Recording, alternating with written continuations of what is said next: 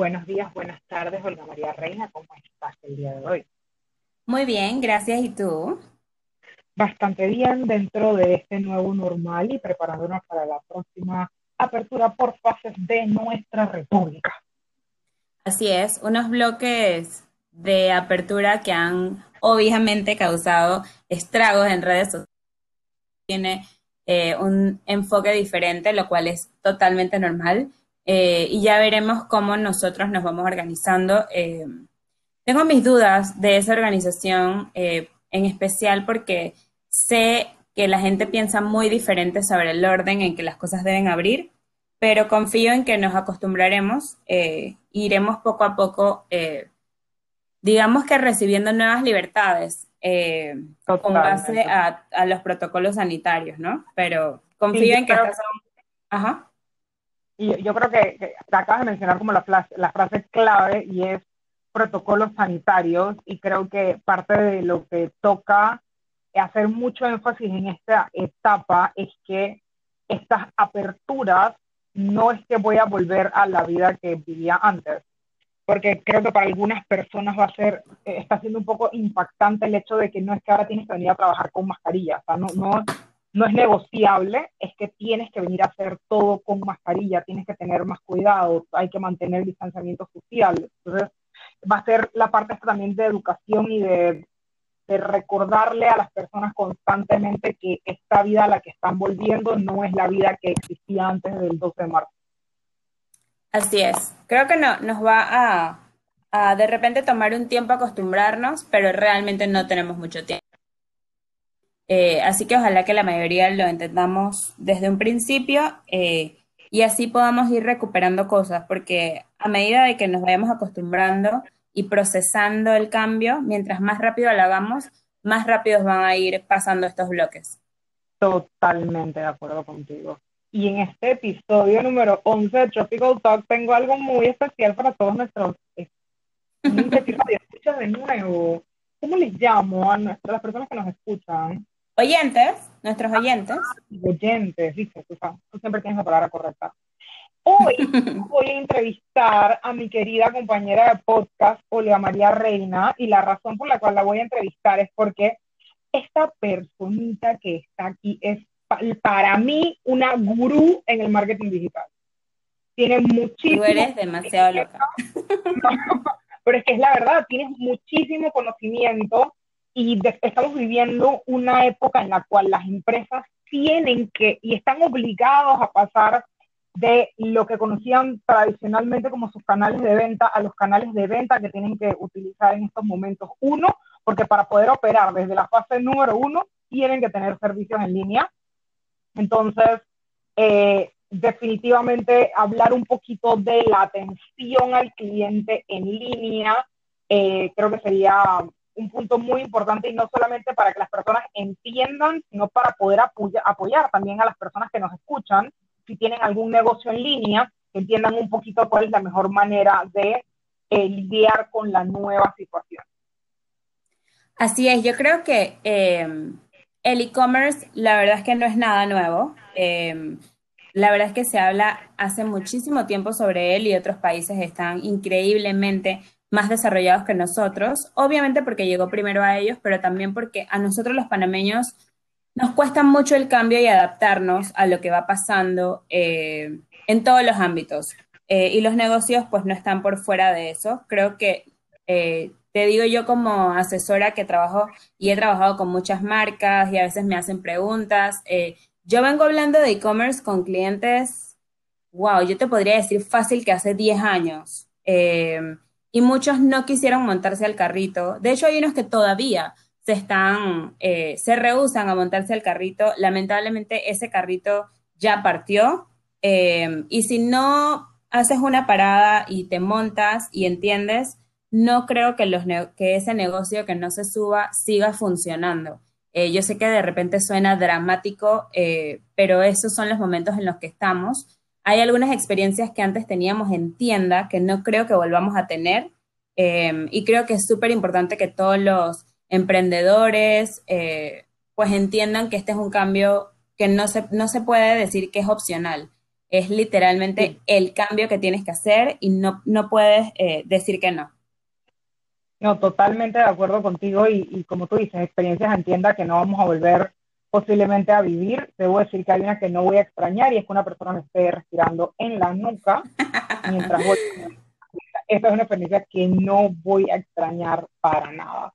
Pero definitivamente eh, estamos viviendo en tiempos diferentes y hablando un poquito de la venta en línea, cuéntame un poquito, Olga, ¿qué son estas cosas que tú has visto en los últimos días? Hablemos un poquito de los últimos dos meses, que antes posiblemente eran comercios que no apostaban mucho a la venta a través de e-commerce y en este momento definitivamente ha sido como han logrado subsistir en el negocio.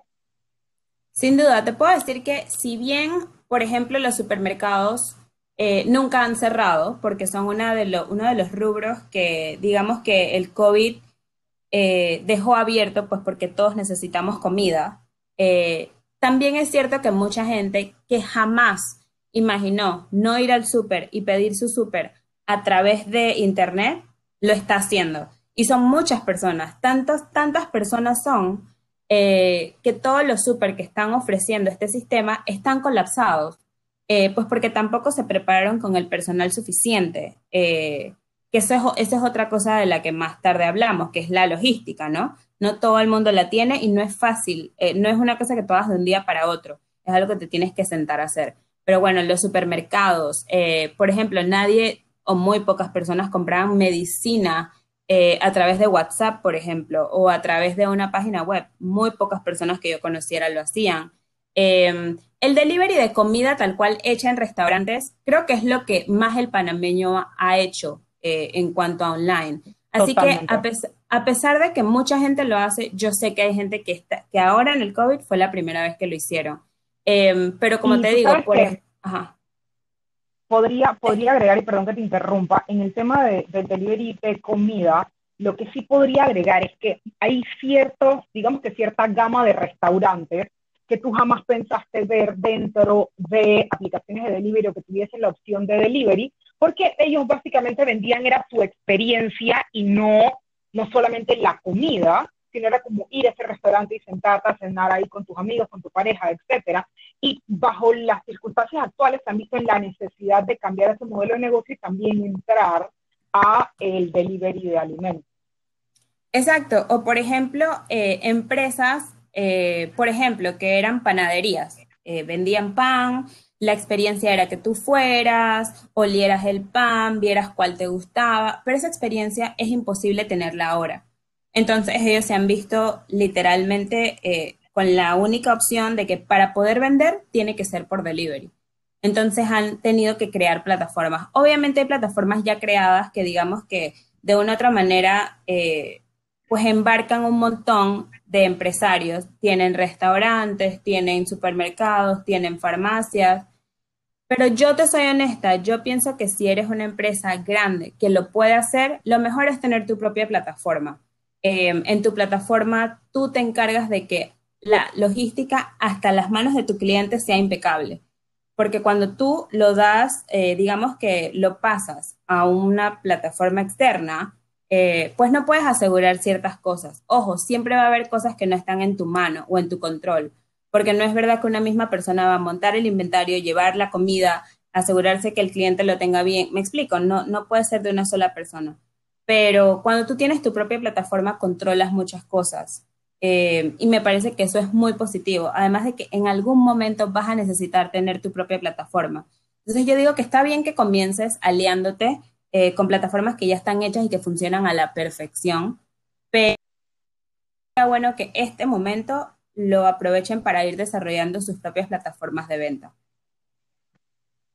Y hablando de, aprovechar sus propias plataformas y lo que comentabas hace un rato del tema de la logística, tuvimos un tiempo entre que muchos comercios tuvieron que cerrar y llega la fecha de la apertura. ¿Tú consideras que todos los comercios, no, no vamos a hablar de todo porque creo que no hay manera de que podamos contabilizar todo, pero grandes empresas en los diferentes países que posiblemente no tenían un equipo eh, para venta digital o no tenían un inventario digital. Tú crees que hicieron el trabajo durante esa pausa para prepararse para una recién o para una pronta apertura eh, del método digital o de que pudiesen hacer ventas online? La verdad es que no todo el mundo aprovechó el tiempo. Eh, y te digo que vienen no aprovechando el tiempo desde hace años. Em, yo creo que mucha gente piensa que vender online es tener un Instagram en donde tú dices que cuestan tus, tus cosas y, posteas una vez al mes y nunca respondes, y, pero ay, tengo, tengo una plataforma online. No, lo que tienes es un Instagram mal, mal hecho y estás comunicando mal.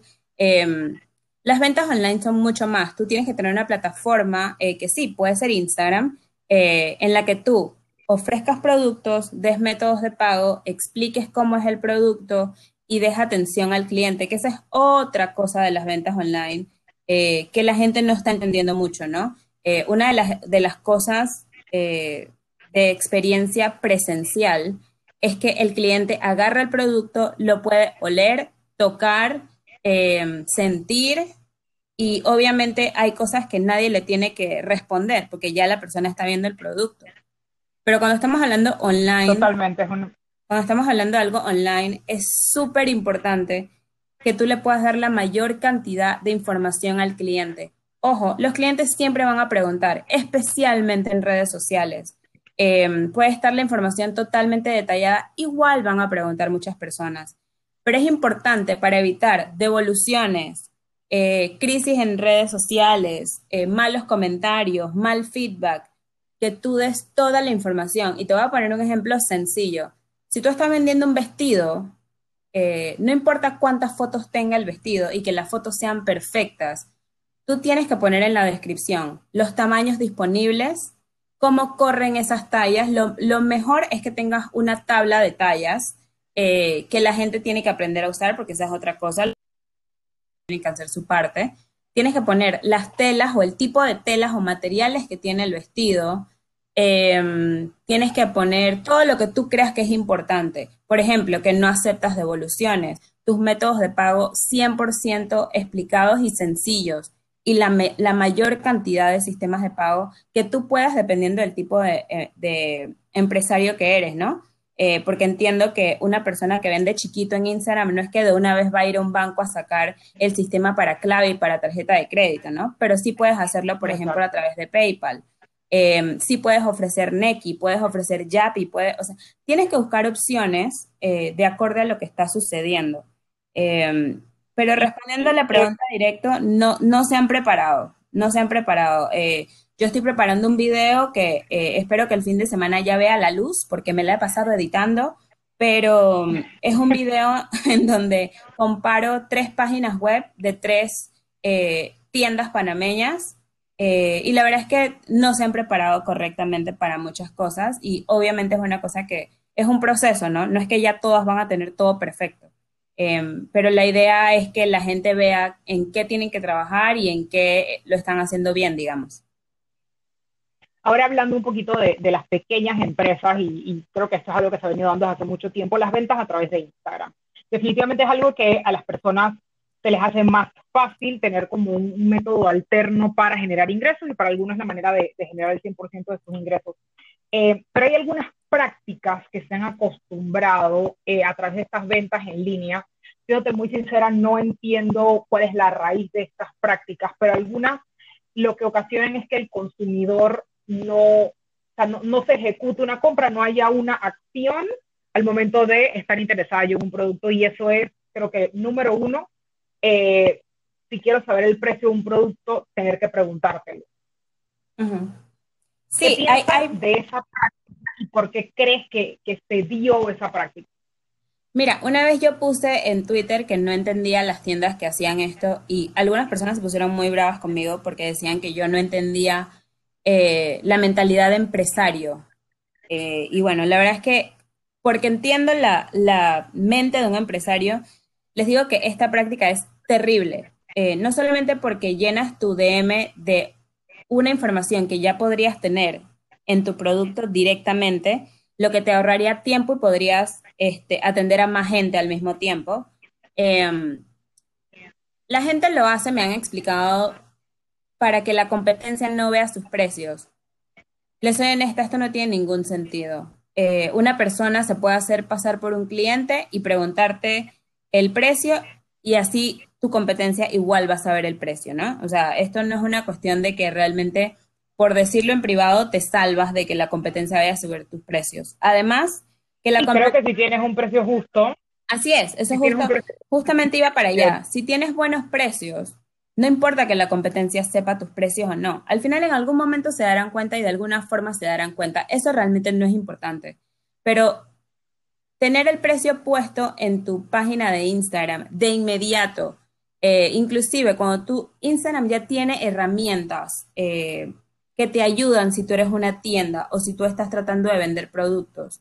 Ahí, por ejemplo, eh, la forma en Instagram o la, la funcionalidad de que tú le das le, da, le pones, pones el cursor encima de la, de la foto y ya te sale el precio del producto. Inclusive tiene shopping cart dentro del mismo Instagram.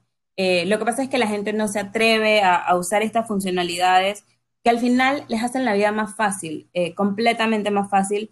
Eh, y la verdad la mayoría son bastante baratas. entonces yo los invito a que en vez de estar contestando 100 mensajes privados, pongan toda la información de inmediato en el caption o en el texto de la foto eh, y ya la persona sabe cuánto cuesta, cuánto cuesta tu delivery. Si el delivery es distinto para ciertas áreas, que es totalmente normal, agarra tus historias destacadas y haz un cuadrito que ya esté ahí, donde diga, eh, si vives en Cerro Viento cuesta esto, si vives en Villalucre cuesta esto, si vives en Vía España cuesta esto.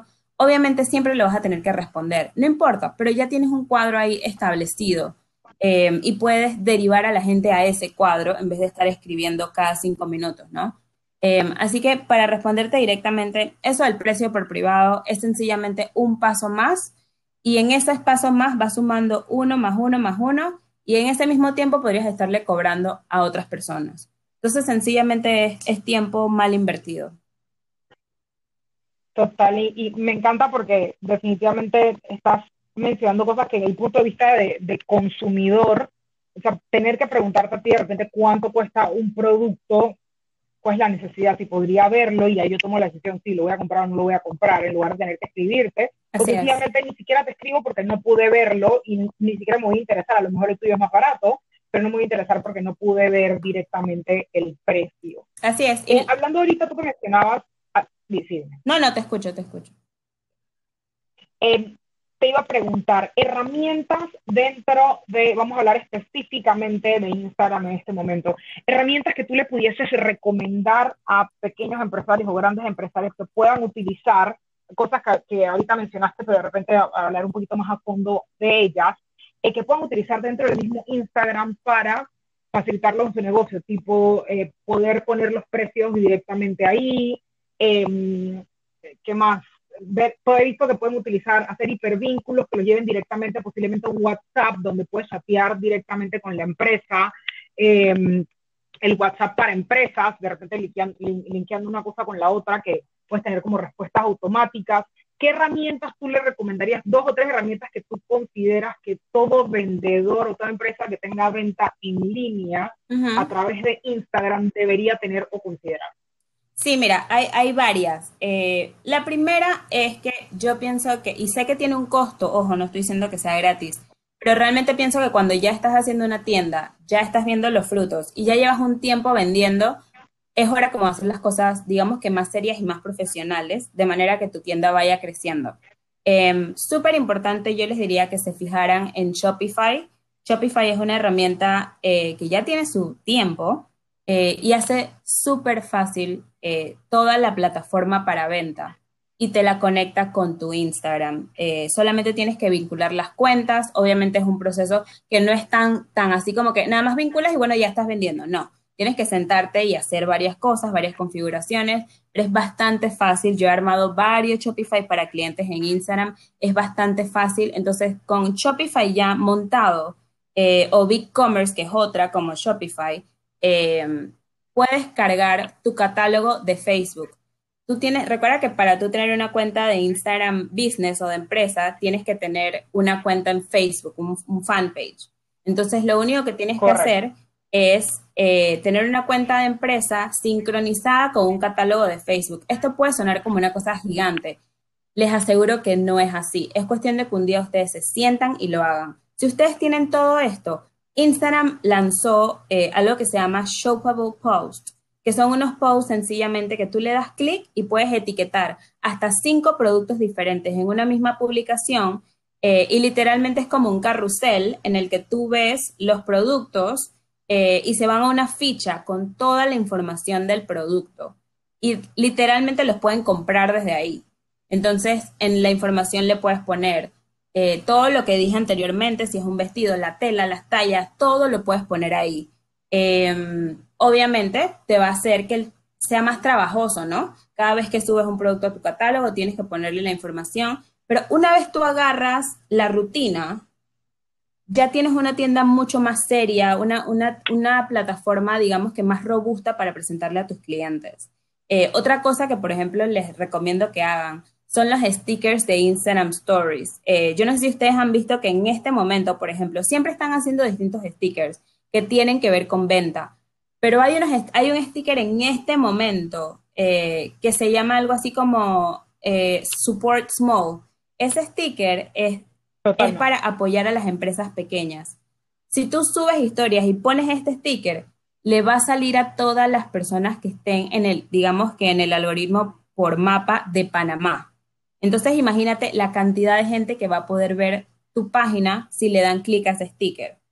Entonces, asimismo, por ejemplo, los hashtags que pongas en tus historias, por ejemplo, compras Panamá, eh, todo eso te ayuda, porque cuando la persona le da clic a ese hashtag, va a poder ver tu, historia y hay gente que ni siquiera te sigue, ¿me explico? Em, entonces es como que más gente va a poder ver tus cosas. Em, Instagram también tiene una cosa que se llama postcard, que puedes convertir cualquier publicación de Instagram en un producto comprable, por decirlo de esta manera. Eh, es una plataforma de comercio que trabaja con Instagram, que está diseñada para gente que fabrica, comercializa eh, y vende cosas. Entonces, literalmente ya tienes, eh, por decirlo así, el precio de tu producto y ya lo tienes como para un shopping cart. Entonces, yo lo que les digo es que se sienten, lean sobre Shopify, vean lo fácil que es digamos que coordinar todo para poder montar realmente tu tienda en Instagram eh, y vas a ver el montón de funcionalidades que ya están hechas. O sea, son cosas que tú no tienes que desarrollar, ni tienes que contratar a un desarrollador web, cosas que antes costaban mucha plata y que hacían que la gente no pudiera abrir una tienda online, ahora son muy fáciles y por muy poco dinero. Y como te digo, logras tener una plataforma más robusta para llegar a más gente de manera más fácil. Entonces yo les, les aconsejo que se sienten, busquen Shopify, lean Shopify, está en español, em, y lo lean a profundidad y se den cuenta todas las funcionalidades que tienen. Y si no les gusta Shopify, hay otras que son igual a Shopify y que te, va, te van a hacer la vida hiper más fácil. Sí, definitivamente creo que es algo que han mencionado en reiteradas ocasiones y es que va a valer muchísimo la pena dedicarle un poquito de tiempo a entender cómo mejorar el proceso de venta o, herramientas que te puedan ayudar a tener un mejor proceso de venta para poder tener una buena experiencia para el usuario y que las personas te compren. Creo que el último punto que me gustaría tocar es, eh, y lo mencionaste, creo que entre las primeras preguntas que te hice, y son los métodos de pago vi recientemente algo que me llenó mi alma de muchísima felicidad, dado que hago, cuando estoy de viaje con amigos, hacemos muchas transacciones en línea usando usualmente PayPal y es como que esa plata me queda ahí y la uso es para pagar Netflix y eh, mis viajes en Uber y todas esas cosas que puedo hacer a través de PayPal, pero nunca podía recibir el dinero de vuelta. Eh, y obviamente esa gran noticia fue que Banismo, eh, a través de la plataforma Neki, ya puedes hacer eh, retiro de ese dinero que tienes a tu favor en PayPal. ¿Cómo ves esta jugada? Eh, ¿Qué consideras que va a implicar para el mundo de, las ventas en e-commerce? Y definitivamente eh, creo que ojalá nos escucharan de personas que trabajan en otros bancos que creo que necesitan hacer alianzas como esas porque viendo que se va a mover muchísimo el comercio en línea, definitivamente PayPal es una herramienta súper fácil para que las personas puedan pagar con tarjeta de crédito. Debo, debo mencionar que tenemos una localmente que se llama Cuanto, la he utilizado en, desde que empezó la pandemia, no, no la había utilizado antes y me parece también súper funcional. No sé cómo es la experiencia del lado del dueño de negocio, eh, con cuánto sí la sé eh, en PayPal. Eh, entonces, como, ¿qué consideras de esas herramientas? ¿Qué crees que, que, debería tener una persona como mínimo para iniciar su negocio? Y obviamente herramientas que sean de fácil acceso y de repente que no sean tan costosas para el, para el dueño del negocio. Sí, mira, yo creo que esta jugada a Neki pues le quedó perfecta, en, el momento perfecto. y como dices, esto es lo que mucha gente estaba esperando Conozco a muchos profesionales y yo también lo he hecho en algún momento que cobramos por PayPal eh, cosas que de repente nos pagan desde otros países eh, y pues obviamente es mucho más caro pedir que te manden una transferencia por Western Union o whatever. Por PayPal pues no tiene digamos un costo tan grande. Em, y sin duda esto va a ser un salvavidas para muchos profesionales que cobraban de este modo y que luego no tenían ningún sistema para sacar ese dinero en Panamá. Eh, porque en otros países sí puedes hacerlo sin ningún problema, pero digamos que Panamá estaba esperando esto. Esto también es muy bueno para el e-commerce porque de esta manera tú también le das la opción a la gente de que pague directamente eh, con su cuenta de PayPal sin ningún problema, ¿no? Y después, eh, digamos que ese dinero te lo pasas a tu cuenta de Neki y sin problema, yo sé que puedes pasar ese dinero de tu cuenta Neki a tu cuenta Banismo o a otros bancos, porque ya después cuando ya está en Neki, pues Neki lo puedes mandar a otros bancos sin ningún problema. Eh, entiendo que tiene un costo la primera vez que lo haces y luego ya no tiene ningún costo.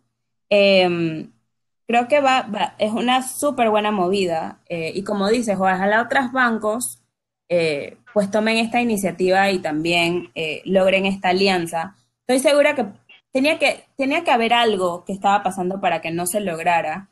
Em, lo que sea ya no es así. Entonces creo que todos, eh, todos los bancos tienen esta opción de poder ahora hacer esta alianza y eh, crear, digamos, con una plataforma o una, una forma más fácil de que el panameño pueda tener todas estas opciones de compra, porque al final, mientras más opciones de pago le des a la gente, más opciones vas a tener de que la gente te compre.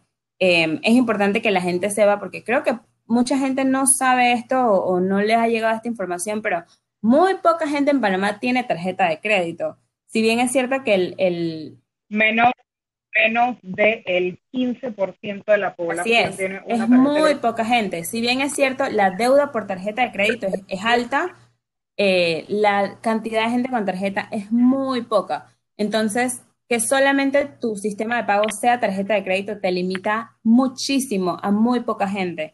Entonces, yo creo que es importante que la gente abra su mente eh, y logre tener estos métodos como Neki, como PayPal, eh, como, como Yapi, que es tan rápido y tan seguro, em, y que todos estos sistemas los pongas en tu página.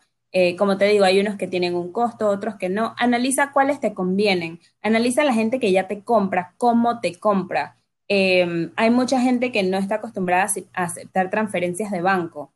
Lo único que tienes que hacer es asegurarte de que la transferencia ya está en tu cuenta antes de entregar el producto, por ejemplo.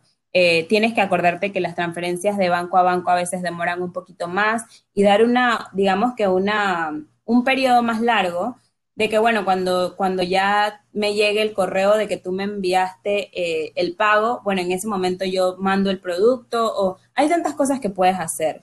Em, pero existen varios métodos de pago que puedes aceptar y lo importante es que tengas la mayor cantidad eh, para que la gente tenga mayores opciones de comprarte. Creo que eso es súper importante. Me encanta, me encanta y definitivamente creo que todo lo que he mencionado el día de hoy te sirven como herramientas a micros y grandes empresarios que están de repente incursionando y algunos que ya están en las ventas en línea, algún mensaje, Olguita, que quieras compartirle a eh, nuestros oyentes antes de terminar nuestra entrevista el día. Sí, yo les diría que hicieran las cosas con orden. Yo sé que mucha gente, muchas veces uno tiene una idea y la quiere poner en práctica y quieres comenzar ya, que creo que también es importante, ¿no? Eh, que reaccionemos también.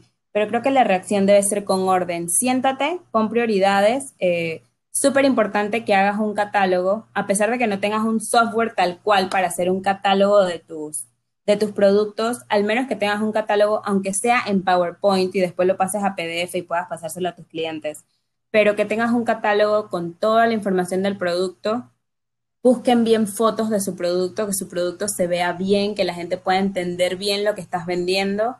Em, es muy fácil cuando compramos a un proveedor preguntarle si tiene fotos y si no, que nos redirija a dónde podemos encontrar fotos del mismo no es necesario que hagas un photoshoot hiper caro para tus productos, pero sí es necesario que tus fotos sean buenas, al menos. Em, y como les digo, traten de tener la mayor cantidad de opciones de pago y trata de que la logística de entrega sea fácil eh, tanto para el comprador como para ti. Em, porque a veces también nos enredamos mucho en que, en que yo mismo tengo que ir a dejárselo. Digo, si estás comenzando, pues es lo más fácil, pero también hay otras opciones que te pueden ayudar. Hay muchísimos sistemas de mensajería que te pueden ayudar cuando eres un poquito más grande eh, a crear una logística más ordenada para tus clientes y sobre todo respondan los mensajes de sus compradores. Yo sé que puede ser agotador y estresante eh, contestar las preguntas mil veces. Pongan en sus historias destacadas las preguntas como las preguntas que más les hacen. Eh, QA fácil, pónganlo ahí Em, siempre les van a tener que contestar anyways, pero pónganlas ahí y redirijan a la gente hacia allá. Y tengan todo súper claro, sistema de devolución o si no aceptas devoluciones. Em, mientras más información tengas puesta en tu, en tu tienda, más fácil va a ser la compra para, para la gente. Así que creo que eso es el mensaje final.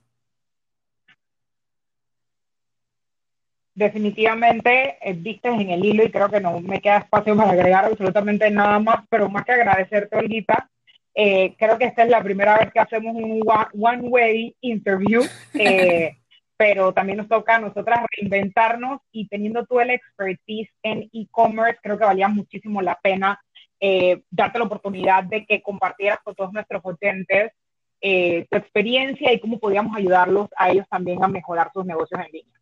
Excelente, excelente. Ojalá les sirva y cualquier pregunta a la orden. Bueno, muchas gracias. Gracias por escucharnos y este ha sido el episodio número 11 de Tropical Talk. Recuerden seguirnos en nuestras redes sociales. Yo arroba Robinson-Julie y arroba Olguita Reina. Que tengan feliz semana y cuídense muchísimo. Chaito. Chao.